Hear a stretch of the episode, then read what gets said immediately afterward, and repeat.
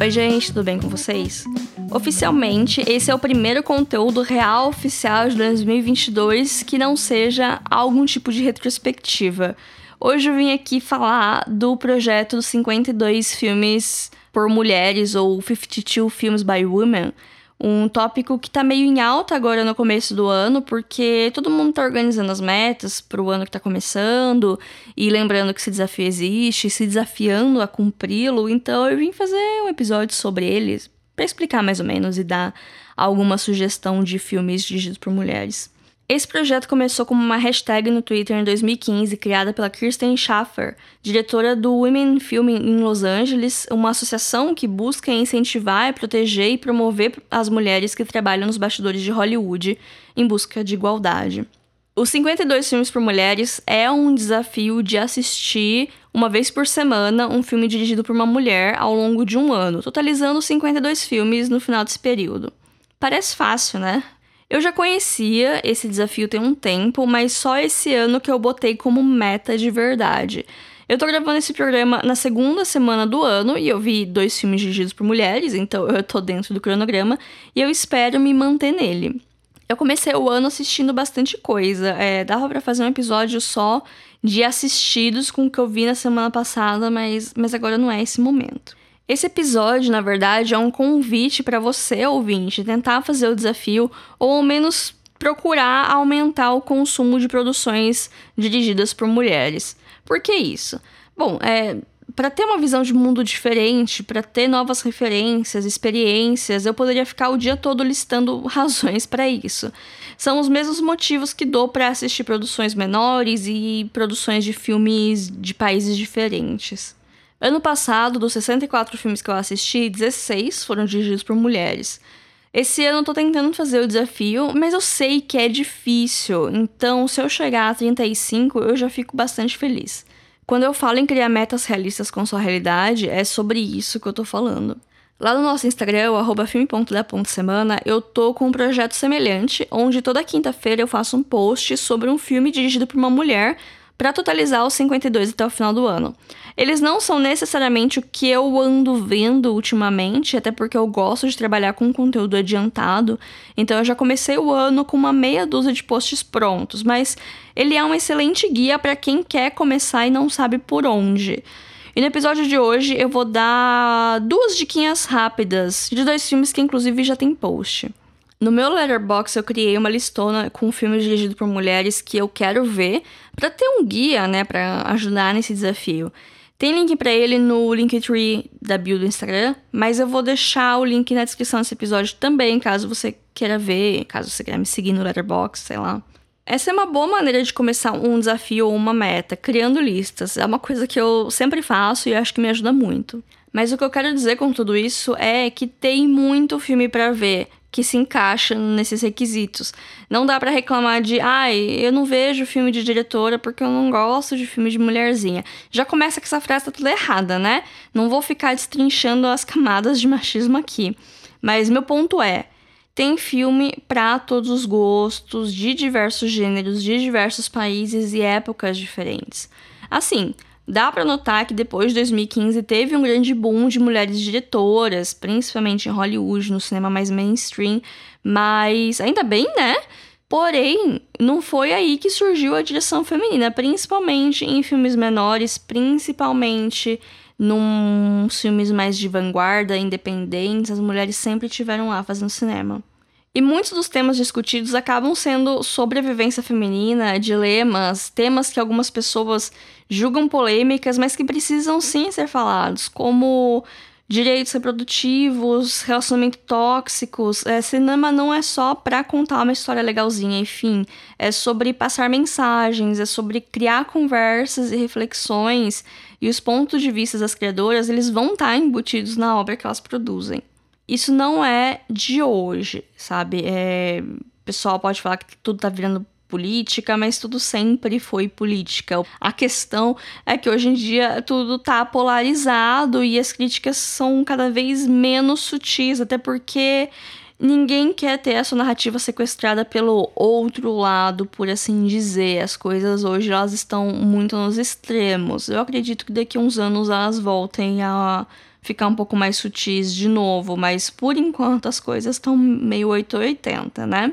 Para não deixar o episódio gigantesco, eu vou dar aqui uma diquinha de dois filmes que são completamente diferentes, mas que foram dirigidos por mulheres e que podem figurar nessa temporada de Oscar, inclusive.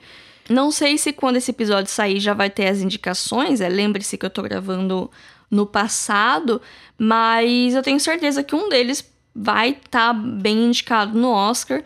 E os dois são filmes originais Netflix. É apenas uma coincidência, mas o acesso tá aí fácil para qualquer pessoa. Tendo você acesso à Netflix, ou se você não tem e tá ouvindo esse podcast, você provavelmente deve saber como ir atrás dessas coisas. Então, né? Não tá difícil o acesso.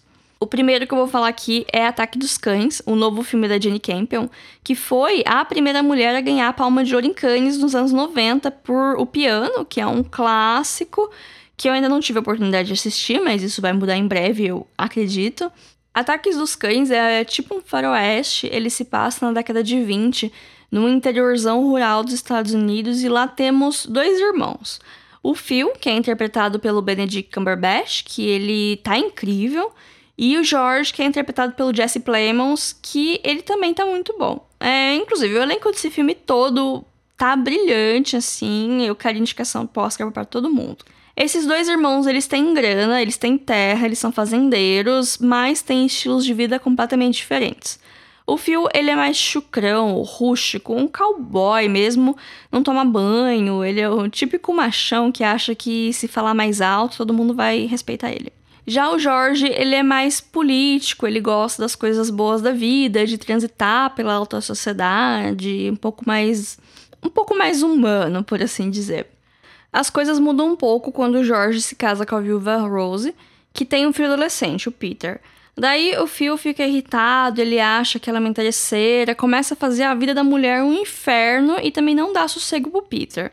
Esse é o pontapé da história. Alguns eventos vão se desenrolando até o ápice, mas esse não é um filme de acontecimentos grandes e marcantes, mas sim um detalhado estudo de personagem, principalmente da figura do Phil.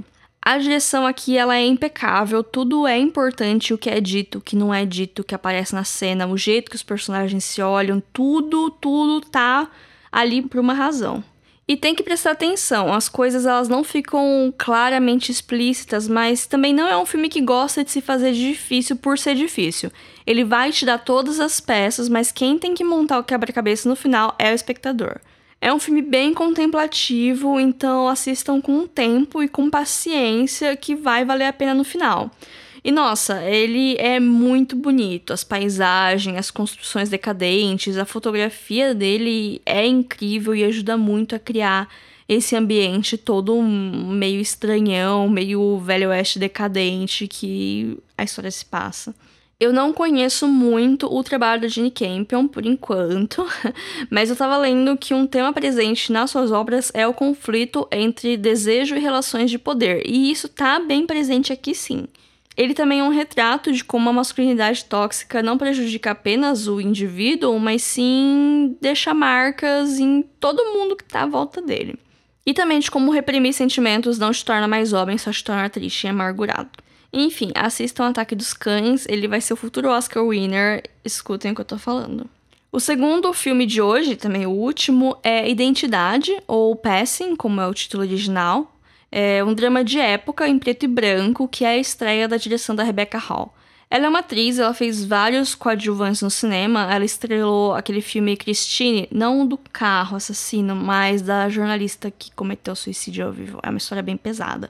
Tanto que eu não tive coragem de assistir o filme até agora.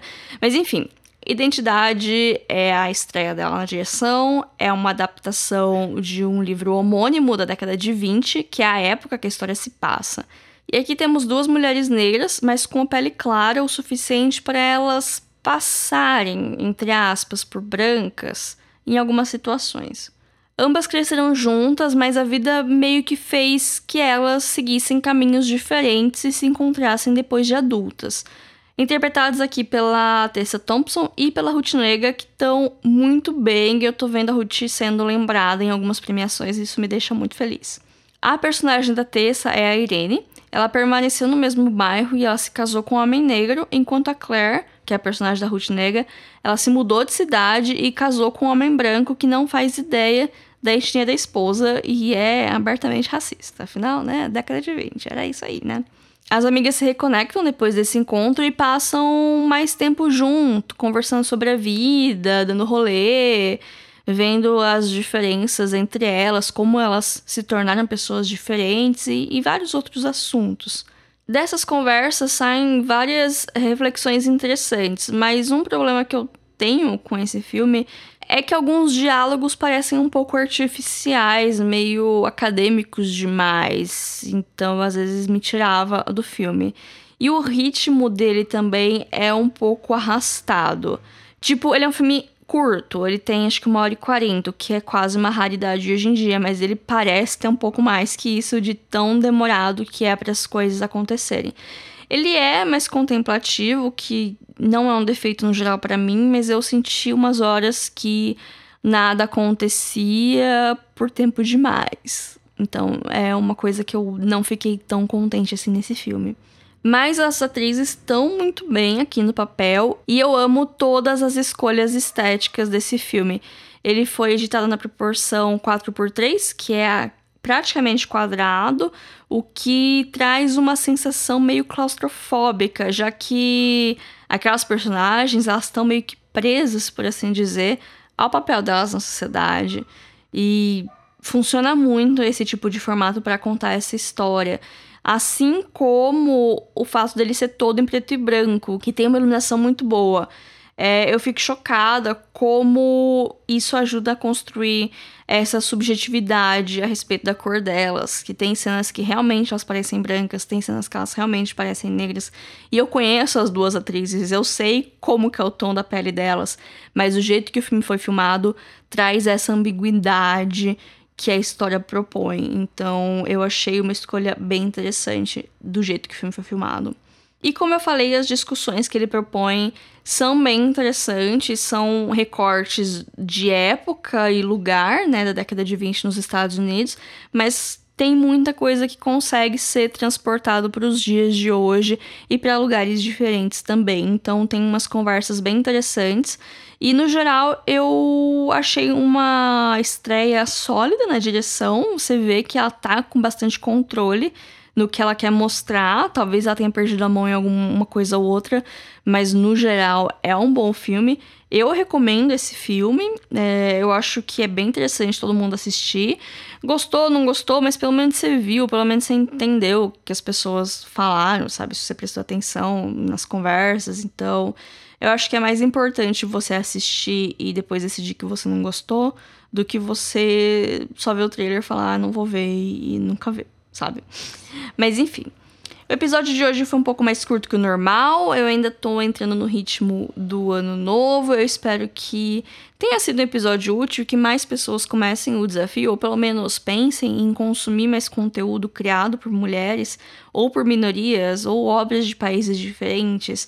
É, é tão legal ter repertório, gente. É tão legal consumir coisas diferentes. Então, eu espero que vocês pensem nisso nesse ano. Já comentei o nosso Instagram lá em cima, é o arroba filme.da.semana, mas também temos um e-mail para contato, que é o podcast filmedasemana.gmail.com, que também é uma chave Pix, caso vocês queiram colaborar com a nossa produção de conteúdo. E até semana que vem. Tchau, tchau.